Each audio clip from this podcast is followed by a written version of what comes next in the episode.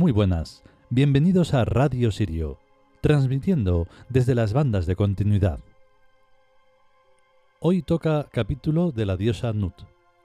Es una diosa que, mm, al final, me doy cuenta en el capítulo, que está tratada de una forma muy inteligente.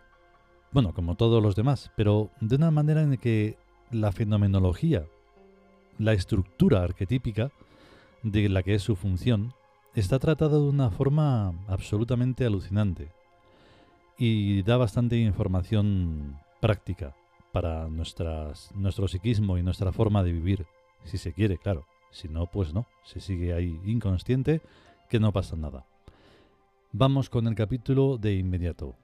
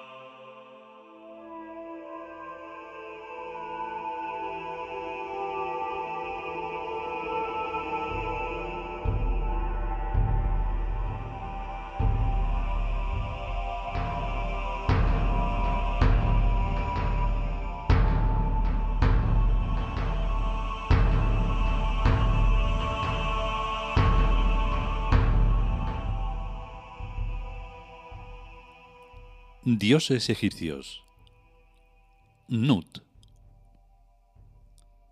Texto. Diosa y señora de los cielos y de las misteriosas fuerzas e influencias espaciales y estelares. La entrega devocional a la diosa Nut es el principio de integración en el conjunto operativo universal que llamamos magia. Comentario. En los cuentos egipcios se narra que, aun siendo hermanos, el dios Geb y la diosa Nut, su padre, el dios Shou, Chu, Hayar, los encontró un día fornicando, y de una patada los separó y lanzó a Nut a los cielos, y dejó a Geb desmayado y dormido en la tierra. Véase el texto sagrado de Hayar. Para el pueblo ignorante e ignaro este cuento es una bonita explicación de por qué el cielo y la tierra están separados y no son una ensaladilla caótica. Sin el patadón que les dio el dios del destino y de la luz y el aire y el azar a sus dos fornicarios hijitos, el universo sería un aguachirle con todo mezclado. Aguachirle, cualquier bebida o alimento líquido como vino, caldo, miel, etc., sin fuerza ni sustancia. 2 cosa baladí, insustancial, sin importancia alguna. Emplease referido a obras o cualidades del ingenio. Desde luego que el antiguo sacerdocio egipcio sabía de qué va la cosa. Ni el caos ni el orden, sino el orden caótico. El caos es farragoso, el orden es simplista. Las cosas realmente lógicas, que son las únicas que realmente existen, son farragosas hasta cierto punto, pero no más, y simplistas hasta cierto punto, pero no más.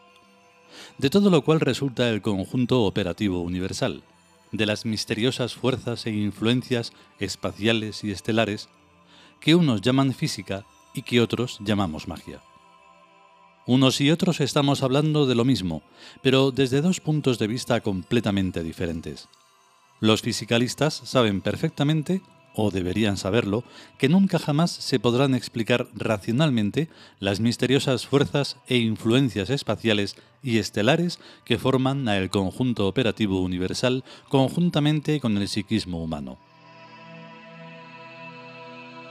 Pretender separar psiquismo de universo como si fueran dos cosas distintas es la mayor de las estupideces que puede cometer la ciencia materialista.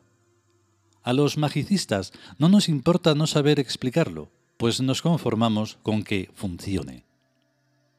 El ejemplo más evidente de esto es la artificialidad, que no es naturaleza ni tiene nada de natural, pues todo lo artificial ha surgido de la mente, una parte del psiquismo sensible a los defectos de la naturaleza y capaz de subsanar a tales defectos.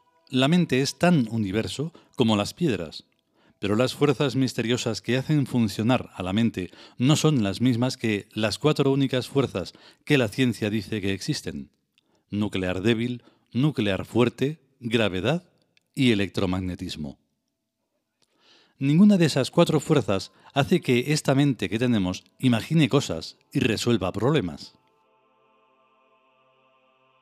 Habrá por tanto que revisar la historia del pensamiento y de la mente humana como estructuras cognoscientes desde su más remoto origen en este planeta, internándonos en la corriente profunda de sus tradiciones secretas, que, reservadas para los considerados como iniciables, se diversificaron a lo largo del tiempo en múltiples esoterismos subterráneos, pero conservándose en todos una misma cualidad específica llamada conocimiento. Los nombres varían, y las iconografías. Aparecen los dogmas y con ellos los grandes errores. Intervienen muchas pasiones humanas, afán de poder, egoísmos, hipocresías, mentiras, una serie interminable de interpretaciones aberrantes que siguen pugnando por vencerse unas a otras para suplantarse como la única verdad, con el consiguiente y pretendido dominio sobre la humanidad. Nada de eso me interesa, pero sigo buscando la causa primera de esa corriente del saber. Y lo que encuentro es la sensibilidad a el misterio, un darse cuenta de que nuestras vidas dependen de alguna causa desconocida, evidentemente real, por sus innumerables efectos que carecerían de explicación y de posible intervencionismo por nuestra parte, si descartáramos la existencia de la tal causa. Es por esto que los humanos inventaron a los dioses. Primero a muchos dioses, y ya en una época muy tardía a dos, y luego a uno solo que en la práctica siguen siendo dos, Dios y el diablo. El porqué de esta dualidad monoteística es bastante evidente. Los hombres inventaron a Dios a su imagen y semejanza de ellos. Y ese Dios se porta con los humanos como los humanos se portan con los demás seres y con ellos mismos entre sí, bestialmente e hipócritamente. Este problema de los tres monoteísmos es sólo el desarrollo de no tener en cuenta el sabio consejo de conócete a ti mismo. Quienes se conocen a sí mismos y se aceptan tales como son, se inventan dioses verdaderos, buenos y malos, con sus mismos vicios y sus mismas virtudes. En teología monoteísta son definidas las características de Dios siguiendo dos vías, la vía de remoción, que consiste en no atribuirle ninguno de los defectos que tenemos, y la vía de excelencia, que consiste en atribuir a Dios en un grado infinito todas las virtudes que creemos tener. El problema monoteísta se vuelve chistoso cuando resulta que ese único Dios dicotomizado, dicotomía del griego dicotomía, división en dos partes, dicotomizado y castrado de su parte mala, resulta ser un hombre completo como los demás humanos, y que por lo tanto trata a los humanos igual que los humanos tratan a los animales, a los vegetales y a los minerales. La teoría monoteísta obliga a sus creyentes a portarse con su amo Dios igual que los perros fieles deben portarse con su amo humano. El problema monoteísta es pues un problema perruno, pero los perros pertenecen a la familia de los cánidas, en tanto que los seres humanos pertenecen a la familia de los simios y al orden de los primates. Por lo cual, nada tienen que ver entre sí la condición canina y la condición humana. Únicamente la sagrada religión del Ka tiene dioses del suborden de los simios y que por tanto son verdaderamente dioses psíquicos y verdaderos con nuestra misma conciencia, nuestra misma estructura psicomental y nuestra misma forma de vida de los humanos tiud. Los humanos que tienen cualquier otra religión que no sea la sagrada religión del Ka pertenecen a otro suborden de los simios y por eso tienen otra forma de vida muy diferente y su dios o dioses son imitaciones de los dioses verdaderos.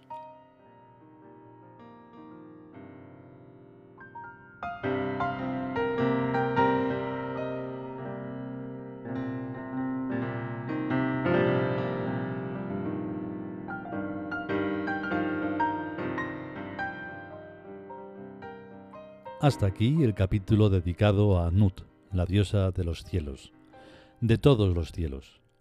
Hay una cosa que quiero puntualizar, porque aunque lo puntualizamos dentro, que es sobre los cuentos egipcios, quiero aclararlo aún mucho más. Y es que entre los dioses no hay patadas. Entre los diosecillos demonios humanos, sí, ahí siempre hay patadas. Eso, pero en, en los hechos de la vida real. Y bueno, en realidad ahí no hay dioses, solo son monstruos. Pero vamos, que a lo mejor quizás sí, en los cuentos, cuentos para, para lo que fuera el pueblo aquel egipcio, pues a lo mejor sí. Pero yo dentro de mí me parece que tampoco necesitaban muchas tonterías de los cuentos. Solo hay que observar cómo hicieron, o lo que se puede ver, lo poco que se puede ver de su civilización, no estaban así para muchas tonterías. Para humor sí, yo creo que sí, eso sí. Pero bueno. Vale, pues hasta aquí hemos llegado. Si podemos y sobre todo queremos, volveremos con otro episodio de los dioses egipcios. Que tengáis un buen día. Chao.